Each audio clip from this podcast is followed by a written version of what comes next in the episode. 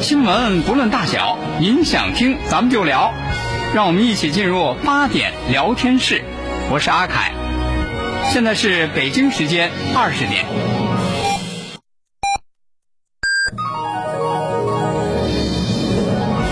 您现在收听的是济南新闻广播，FM 一零六点六，济南的声音。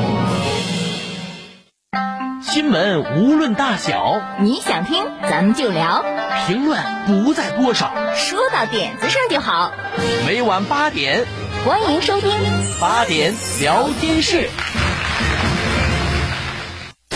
聚焦热点新闻，解读世界真相。FM 一零五点八，FM 一零六点六，为您精彩重现央视新闻一加一。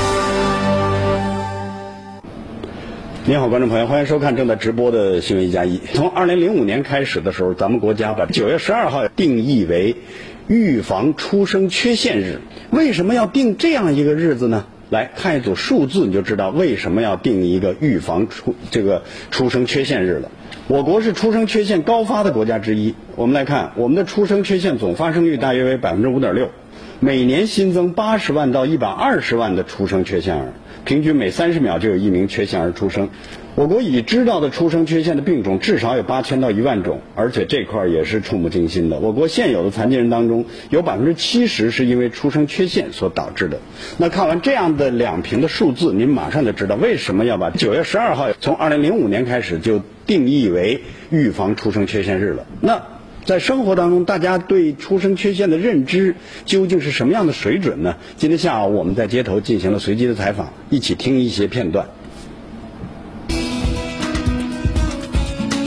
您之前备孕的时候有没有一些措施？有做过孕前检查，有吃叶参。其实没采取什么备孕的措施。您怀孕期间有没有做一些检查或者筛查呀？根据医生的医嘱，呃，都会按时准点的到医院来做相关的检查，定期产检做一些基因筛查什么的，他要求的都做了。嗯，咱们国家每年会有八十万到一百二十万的缺陷儿出生，每三十秒就会有一个缺陷儿出生。您听到这样的一个数字，你会有一个什么样的感觉？挺可怕的，挺惊人的，这个数字挺高的，感觉嗯挺惊讶的吧，还是要。科学备孕吧，就是我们还是要呃尽早的去预防，建议去做一些什么身体检查呀什么之类的。总的来说，今天的人们对出生缺陷那种重视的程度和预防的程度呢，明显不太一样了。因为在十七年前的时候，二零零二年，我所在的栏目做了两期这个新生儿的这个缺陷这样的节目，当时大家对这个领域了解呢还很浅很浅，远远不如今天。来，今天借这样的一个日子，我们就一起关注一下出生缺陷。今天是第十五个中国预防出生缺陷日，今年的主题是“出生缺陷早预防，健康中国我行动”。今天，国家卫健委、中国出生缺陷干预救助基金会等单位共同在西安举行了主题活动。出生缺陷是胎儿出生前在母体内发生的身体结构、功能或代谢异常，是我国婴儿死亡和残疾的主要原因。我国是出生缺陷高发国家之一，出生缺陷总发生率约为百分之五点六。在我国现有的八千多万残疾人中，有百分之七十是因出生缺陷导致的。目前，我国已初步建立出生缺陷综合防治体系，通过推广三级预防措施，降低出生缺陷发病率。一级预防是什么呢？在婚前以及孕前啊，通过检查查出有没有这个带有出生缺陷的遗传的因子啊。二级预防呢，就是在孕中和产前进行产前诊断，发现出生缺陷儿、遗传病儿，我们可以采取人流的呃计划的措施，那杜绝那个出生缺陷儿的出生。那么第三级预防的话呢，就是出生缺陷儿出现了，我们就要早筛查、早诊断、早治疗。那么通过这三级预防措施，我们将会降低出生缺陷的发生率，提高出生缺陷儿的生活的质量。今年五月二十七号，国家卫生健康委发布的《中国妇幼健康事业发展报告（二零一九）》显示，我国出生缺陷防治成效明显。与二零零七年相比，二零一七年出生缺陷导致五岁以下儿童死亡率由千分之三点五降至千分之一点六。但从目前约百分之五点六的出生缺陷总发生率来看，十几年来变化并不大。在不久前刚刚公布的卫生部和中国残联关于减少我国婴儿出生缺陷和残疾的行动计划中，是这样来描述我国出生缺陷的现状的：我国是一个出生缺陷和残疾高发的国家，每年大约有两千万的婴儿出生，这其中肉眼可以看到的先天畸形大约有二十万到三十万人，加上出生以后数月和数年才显现出来的缺陷，先天的残疾儿童则每年高达八十万到一百二十万人。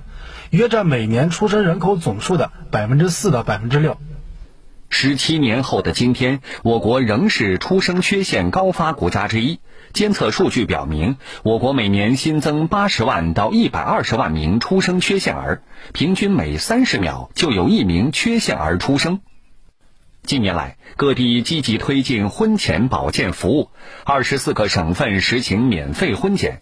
二零一八年，共有一千零二十万名新婚夫妇接受了婚前医学检查，婚检率达到百分之六十一。二零零九年至二零一八年，免费为一亿多生育妇女补服了叶酸。与此同时，逐步扩大产前筛查和产前诊断覆盖面。唐氏综合征产前血清学筛查率达百分之六十一点一，为南方十个省份一百六十四点五万对夫妇进行地中海贫血免费筛查，扩大新生儿疾病筛查覆盖面，推动将先心病、血友病、唇腭裂、尿道下裂、苯丙酮尿症五种出生缺陷疾病纳入大病保障范围。近年来，我国部分重大出生缺陷发生率呈明显下降趋势。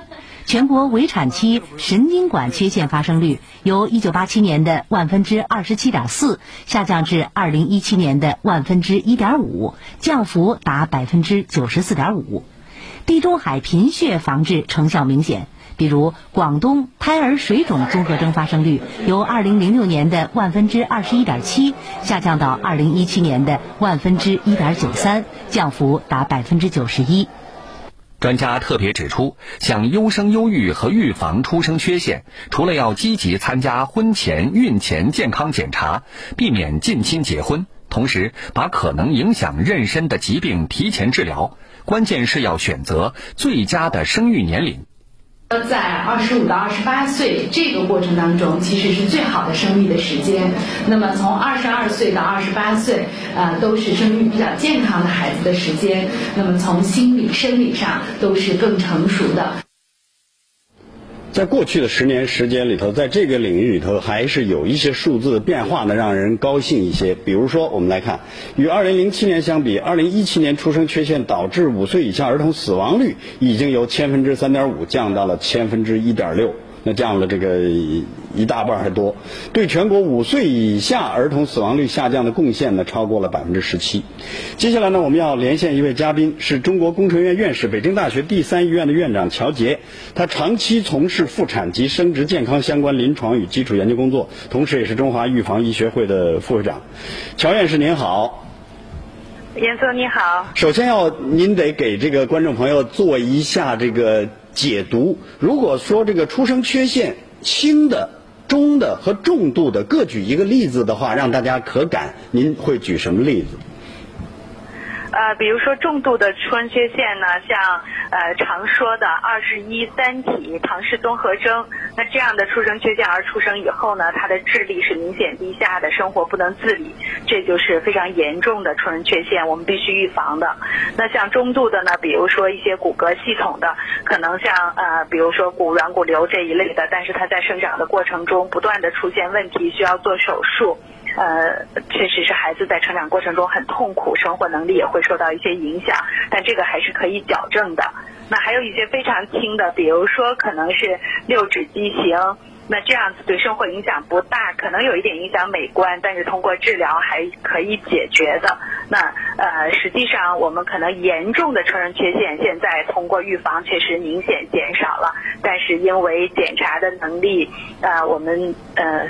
孕产妇的意识的增强，呃，我们这两方面的因素会导致我们现在看起来出生缺陷的人数并没有一个明显。对，这正好是要问您的一个问题，因为十七年前的时候，我所在的这个栏目也做了这样两期的节目，当时来看的时候，影响的人数以及比例大致跟现在差不多。那大家可能觉得，哎呦，十七年难道没有变化吗？但是在不变的、看似不变的数字背后里头，不变的是什么？变化的又是什么？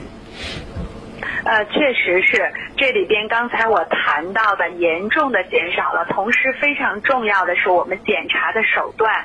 呃，不仅仅包括了呃，我们孕产妇稍稍有点紧张的羊水穿刺，那么现在呢，还有无创性的检查，通过呃抽取孕产妇少量的血液，就可以做像二十一三体、十八三体、十二三体这样的筛查，那就减少了痛苦，同时呢，这个呃技术诊断的能力也在提高啊。另外呢，就是我们比如说超声波的这个呃检查的精细度增加了，所以使一些。结构异常，我们能够比较早的诊断出来。那么严重的，可能就要终止妊娠，避免孕产妇遭受痛苦和严重出生缺陷的发生。呃，一些轻度的呢，可能就可以呃通过事先的判断，然后出生后呢，呃及时的去呃矫正，也让孩子未来的成长能够更顺畅。呃，从世界的角度来看，咱们国家现在这个出生缺陷的这种程度和比例，大致处在一个什么样的水准？呃，应该说，我们作为一个发展中国家和医疗比较发达的国家相比呢，我们的出生缺陷率还是偏高的。呃呃，好，就是发达国家呢，可能在百分之二左右，所以我们呃作为百分之六点五，还有比较大的一个提升的空间。这个还是需要呃更多的重视这个出生缺陷的筛查。嗯，您看啊，陈院士。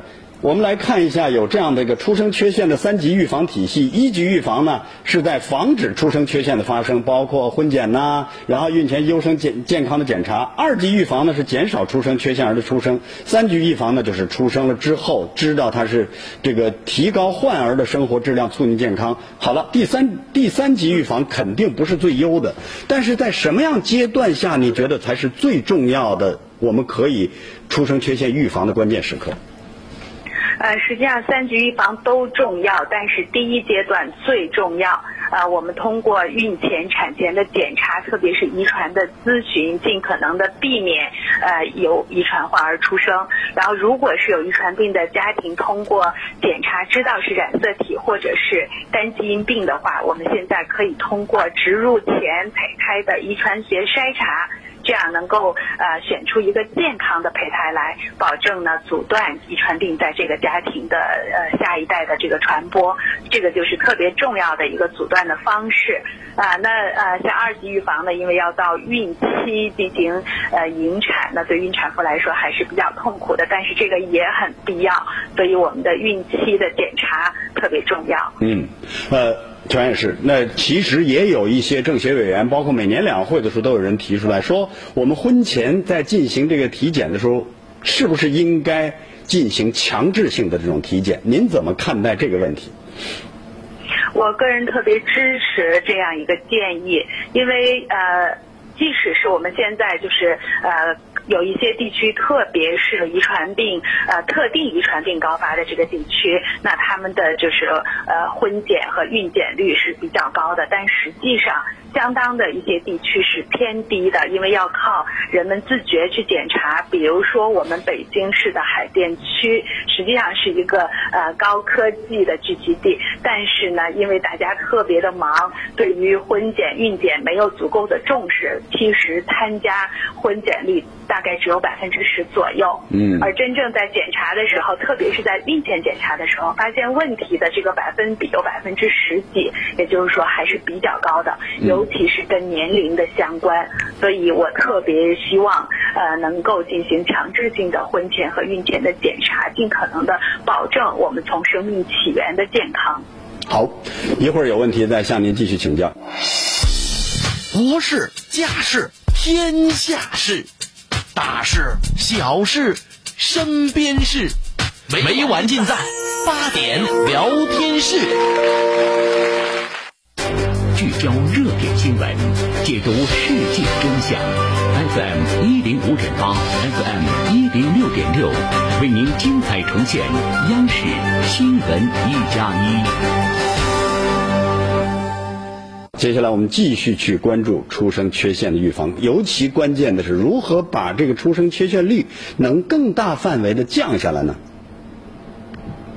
事实上，早在1986年，我国就建立了以医院为基础的出生缺陷监测系统，监测期为孕满28周至出生后七天，重点监测围产儿中23类常见的结构畸形、染色体异常以及少部分遗传代谢性疾病。尤其近二十多年来，我国也陆续出台多部出生缺陷防治的相关政策和文件，降低出生缺陷、提高人口质量，也一直都备受舆论关注。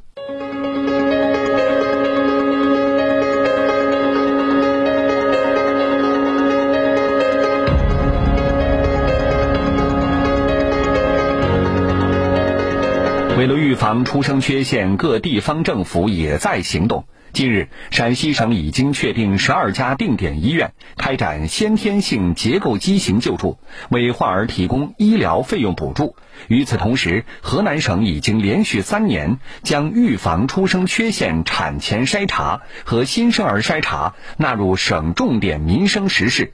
此外，包括广西、内蒙古、西藏、河北等地也都陆续开展预防出生缺陷的相关工作。目前，我国已经初步建立了包括妇幼保健机构、综合医院、科研院所等相关出生缺陷综合防治体系，并大力推广三级预防措施。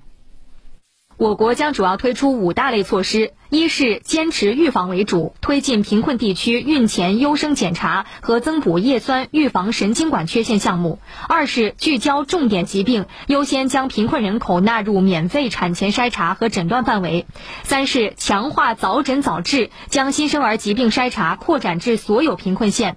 此外，今年七月政府发布的《健康中国行动 （2019 至 2030）》中也明确提到妇幼健康促进行动，并提出政府和社会应采取的主要举措，其中包括完善妇幼健康服务体系，实施妇幼健康和计划生育服务保障工程，加强婚前、孕前、孕产期、新生儿期和儿童期保健工作。大力普及妇幼健康科学知识，推广婚姻登记、婚前医学检查和生育指导一站式服务模式等。近年来，各地积极推进婚前保健服务，二十四个省份实行免费婚检。二零一八年，共有一千零二十万名新婚夫妇接受了婚前医学检查，婚检率达到百分之六十一。二零零九年至二零一八年，免费为一亿多生育妇女补服了叶酸。逐步扩大产前筛查和产前诊断覆盖面，唐氏综合征产前血清学筛查率达到百分之六十一点一，为南方十个省份一百六十四点五万对夫妇进行地中海贫血免费筛查。除了孕前阶段，政府也在加强新生儿出生后的相关疾病筛查工作。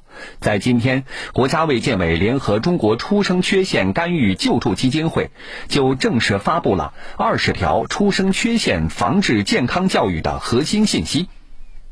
出生缺陷防治健康教育核心信息包括：一、禁止近亲结婚，降低遗传性疾病的发生风险。二、准备结婚的男女双方应当主动接受婚前医学检查等婚前保健服务。三、提倡适龄生育，避免高龄妊娠。此外，出生缺陷也会导致因病致贫的现象，这也会对国家的扶贫进程造成影响。如何减少出生缺陷？如何保证出生缺陷患儿有医疗保障？如何完善相关体系建设？这都需要政府的推动。我们前期做了一些项目，同时呢，在今后过程中，我们接着将扶贫工作呢，要把我们前期所做的一些项目，能够拓展到贫困地区的所有县，让更多的家庭和患儿，呃，都能受益。所以我们出生缺陷防治呢，要防，要治，同时呢，还让他治得起，看得好。好，接下来呢，继续连线中国工程院院士、北京大学第三医院的院长乔杰。乔院士，你看啊，咱们也已经提出来了，面向二零二二年的这样一个全国性的这个综合防治方案的这个具体目标。那在这个具体目标，您当然熟了。挑战什么最大？另外，从个人、社会和政府三个层面上来说，谁的应该投入的这种这个程度，您怎么看待它的这个重要性？呃，实际上实现这个目标呢，确实是需要我们多方共同的努力。呃，一方面呢，就是我们要进一步进行科普知识的这个宣教。实际上，健康中国行动计划里边第一个行动计划就是健康知识的普及。那这个出生缺陷预防的这个健康知识。健康生育的这个知识，这个是非常非常重要的。所以，我我希望我们医务工作者更多的能够投入到生殖。健康生殖的这个知识的普及上、传播上，那第二呢，就是我们育龄夫妻能够更积极主动的参与这个孕前、婚前的检查，呃，因为这种强制性的行为还是要让大家更多的理解和认识，才能主动的参与。那么同时呢，政府的推动如何进一步落实，这个也是非常重要的。嗯，因为千万不要因为在婚前的时候工作很忙，觉得这个哎嫌麻烦就。不去进行详细的这种预防和这种体检，否则的话，可能导致你一生就要面临这样的一个这个怎么说，叫麻烦也好，或者说你必须承担更重的这样的一个责任。那另外还有一个问题，其实会终生遗憾。没错，另外还有一个问题，院士最后一个问题，这个为什么特别的强调二十五到二十八岁这种育龄最佳时期？显然我们是已经不再提倡这种晚婚晚育，对吧？对，因为呃呃，生育力是和年龄直接相关的，特别是女性的生育力。呃，那么三十五岁以上呢，出生缺陷儿容易发生，同时呢，不孕不育率也要升高，流产率也要增加。所以就是特别希望适龄生育。那另外呢，对于高龄在妊娠的过程中所承担的呃高血压、糖尿病等等的风险也同时要增加。那么这些呢，又会增加出生缺陷的发生率。好，所以这些都是要综合处理的。嗯。好，非常感谢乔院士在出差的路途当中给我们进行的详细的解答，谢谢您。接下来呢，我们要关注最后啊，关注一个这个卫健委在九月十号的时候，在自己的官网上发布的是出生缺陷防治核心信息，有二十条，比如说提倡适龄的生育，避免高龄，然后倡导计划怀孕，减少意外，然后这个健康的生活方式，另外这个体检，比如说积极治疗自身的疾病，维持良好的孕育条件，然后孕期谨慎用药。增补小剂量的叶酸、建档、建卡，然后合理膳食，然后等等等等。如果这二十条在今天节目当中你没有记清，直接去查卫健委这样的一个官网，多一点细心，这一生就会更平安。好，听众朋友，今天的节目呢就和您聊到这儿了，咱们明天晚上八点再会。开诊了，开诊了！九月九日，济南培医堂耳病专科开诊，重磅推出五联复聪耳部康复计划，针对耳聋、耳鸣、脑鸣等疾病，耳康冷敷贴适用于外耳炎、耳道炎、中耳炎、耳部疼痛。凡耳部不适者，每天前十名报名患者免费康复三天，同时赠送七天量生阳足汤。济南培医堂耳科康复热线：零五三幺八八九八三九零八八八九八三九。九零八，看中医治骨病到杏林，看中医治骨病就到杏林中医院，看中医治骨病还是到杏林中医院。杏林中医院地址：山大南路十二号，预约电话：零五三幺八三幺二零九九九，零五三幺八三幺二零九九九。杏林中医院治骨病很在行，凡来住院治疗的患者均可减免百分之三十的治疗费。刘永海是历下区文东街道和平路社区党委书记，在部队服役三十年，多次立功受奖。退役后，他放弃了待遇优厚的工作，扎根社区，一干就是十七年，让和平路社区处处洋溢着幸福的味道。给老百姓要交心，你要把自己融入到群众当中，就是成为一家人以后，这样你才有战斗。坚守初心，不褪色。六十五岁的刘永海依旧。就激情满怀，干劲儿十足。我始终认为，一个共产党员，一个革命军人，应该保持着本色。身边的榜样，前行的力量。大型公益宣传平台，榜样。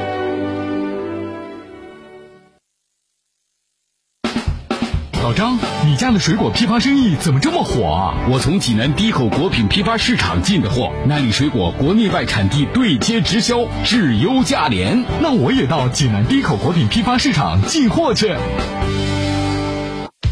通知：清血八味胶囊正在举行大型优惠活动。清血八味胶囊，清供血、高血压、高血脂、高血糖、血液粘稠均属供血范畴。清血八味胶囊全天咨询记录电话：零五三幺八六幺零零三幺八八六幺零零三幺八八六幺零零三幺八零五三幺八六幺零零三幺八。中国移动重磅推出五 G 免费体验活动，不换卡、不换号、不换套餐，只需一部五 G 手机即可免费获得一百 G 流量，畅享五 G 精彩。详询幺零零八六或当地营业厅。中国移动。扎针灸服经方就到济南无影山中路与黄岗路交叉口香港国际小区一楼的汉邦古中医门诊。扎针灸用经方，大家都到汉邦古中医。古中医就诊预约电话：零五三幺八六幺幺零零九零八六幺幺零零九零零五三幺八六幺幺零零九零八六幺幺零零九零。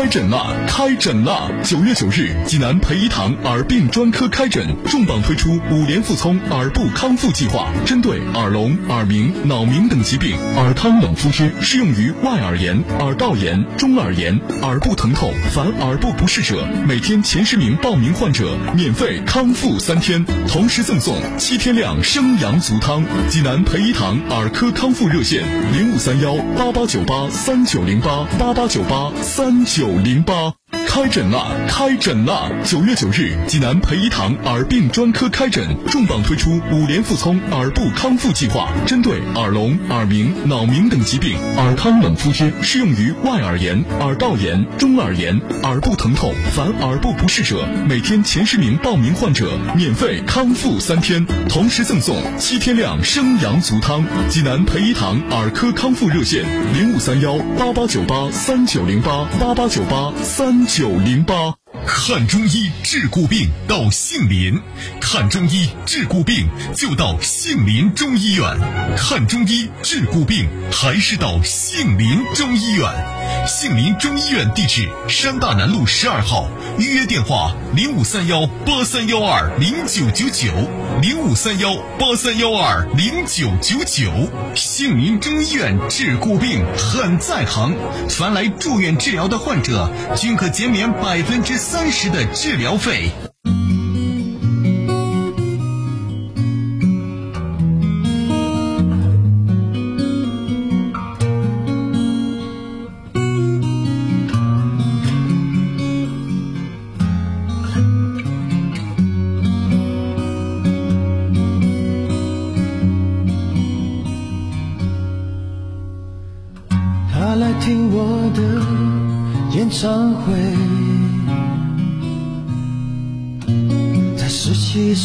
的初恋一次约会，